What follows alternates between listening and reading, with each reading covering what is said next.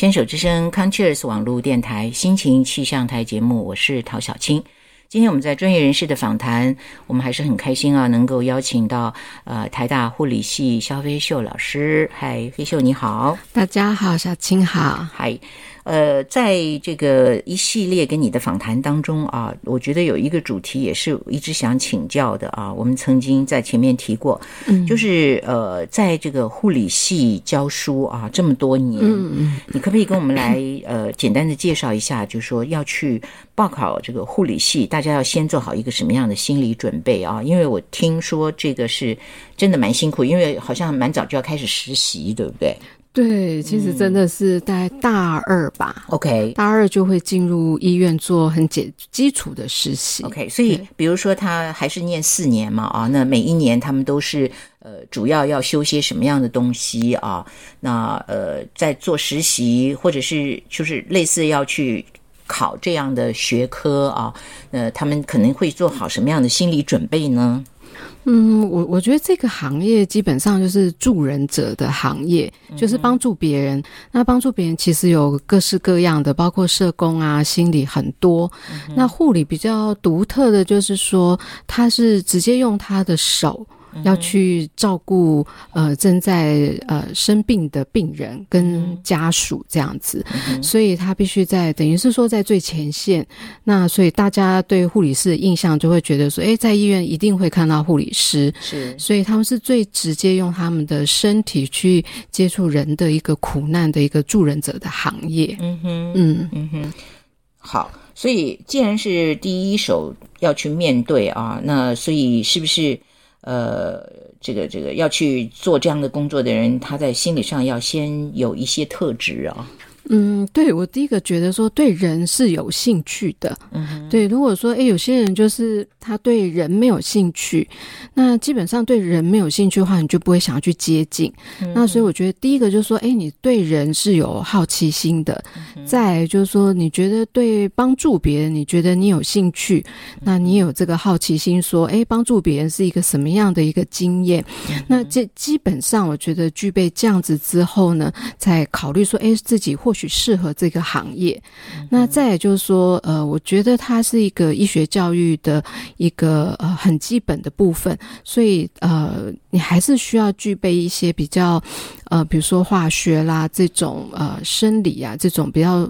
重要的一些概念还是有的，因为他很重视这个临床的逻辑判断，所以他可能不是只能一种情感，我想要去帮助别人，所以他还是要有受一些比较呃科学逻辑啦、一些生物啊、化学啊这种。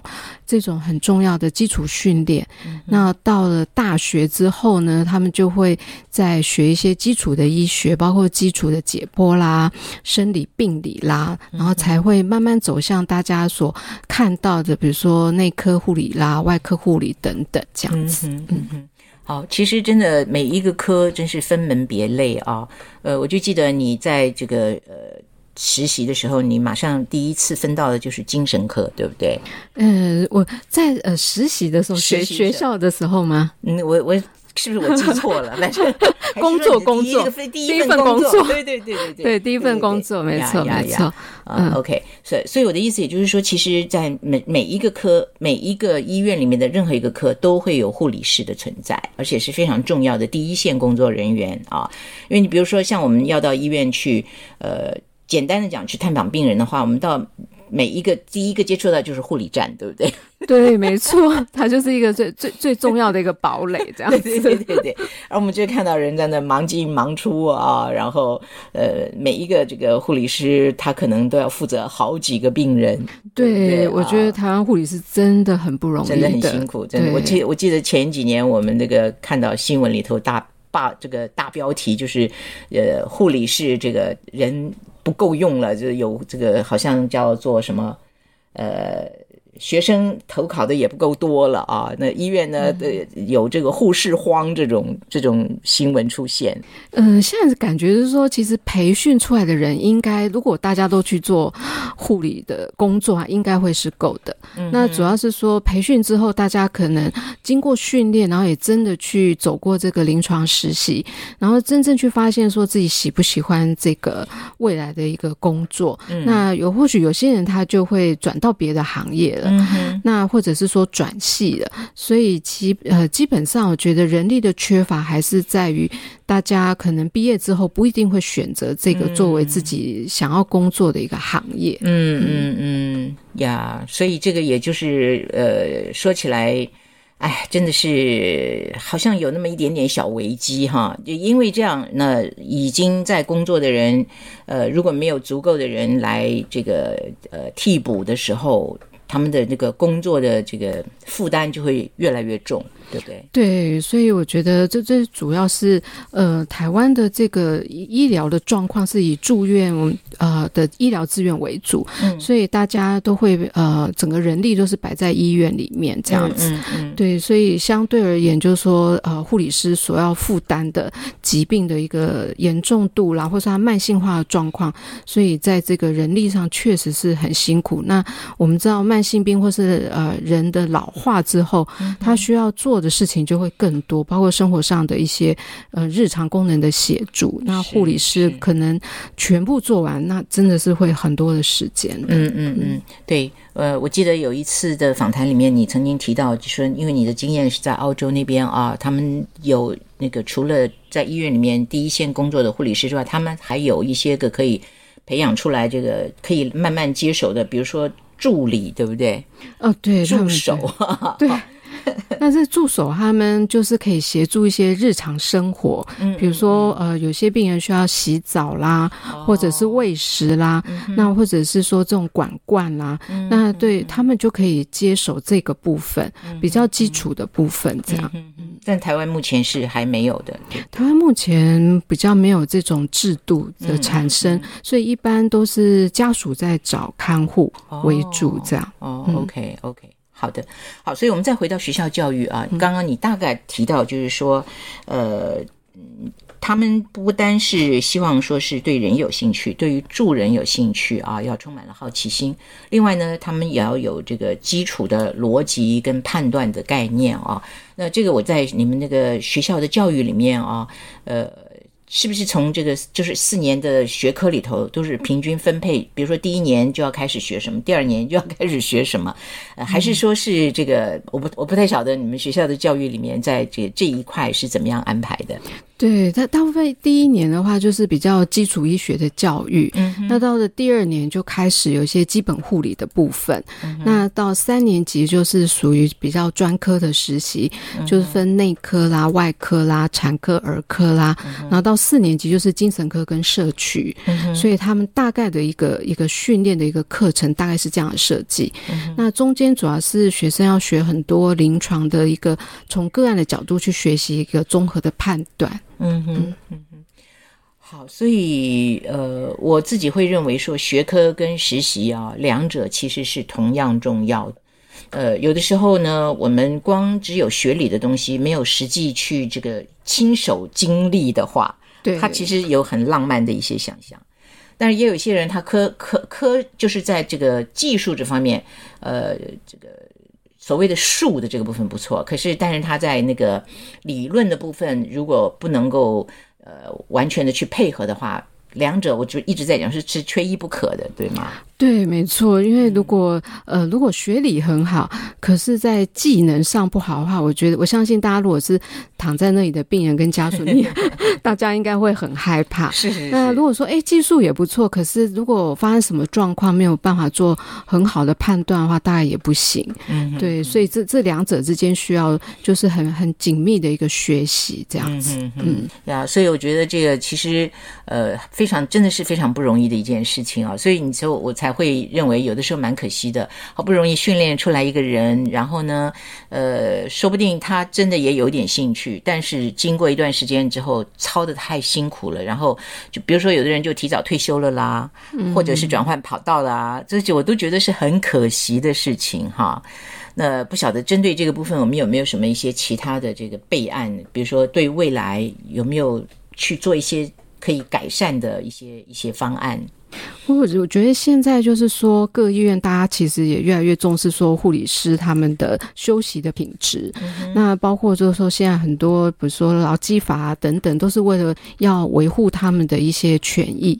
所以那医院在整个人力的配备上，基本上就是说会会设一个上限，不会让他们像呃古时候好像可以无止境的上去。那所以这个这个在法源上是有保护到他们。不过就是说，随着疾病的复杂化之后，呃，特别是呃比较医学中心的话，我相信疾病的严重度是蛮高的。那但是希望未来的话，就是说护理师的部分的的人力上，我们其实上还是可以再努力再下修一些，让他们可以做一个充分跟病人接触的机会。那不然的话，大家现在在医院可能会看到护理师就是跑来跑去，然后一一台车子没有办法停下来的一个过程。好，我们今天呢，因为时间关系，我们先谈到这边。我们下次跟这个对手继续再聊。谢谢，谢谢，谢谢小七。这一次我独自面对黑暗的深夜，身边传来一些零落的音乐，纠缠的思绪无法入。谁任我孤单的品尝遗忘的滋味。我不是你想的如此完美，我一样有苦有泪也有伤悲，并非我不愿意将它挽回，我不知还能还能承受几次后悔。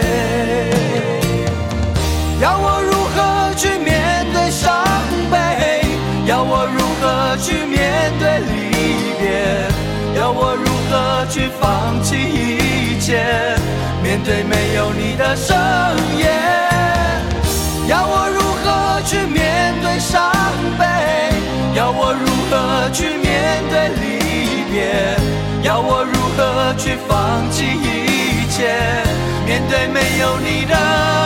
深夜，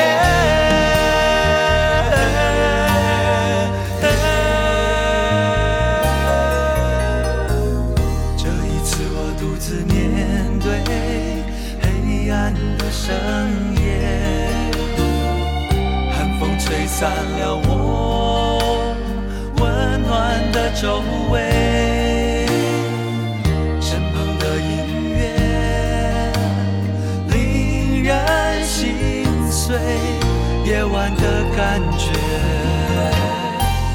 总是如此的冷冽。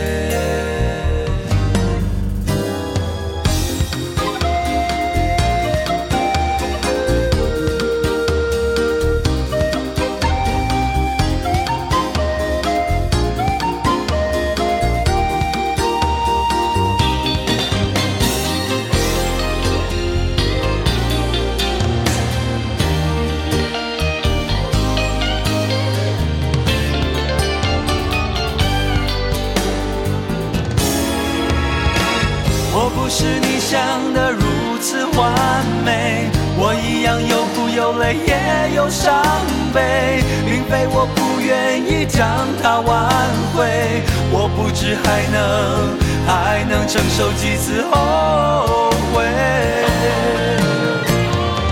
要我如何去面对伤悲？要我如何去面对离别？要我如何去放弃一切？面对没有你的深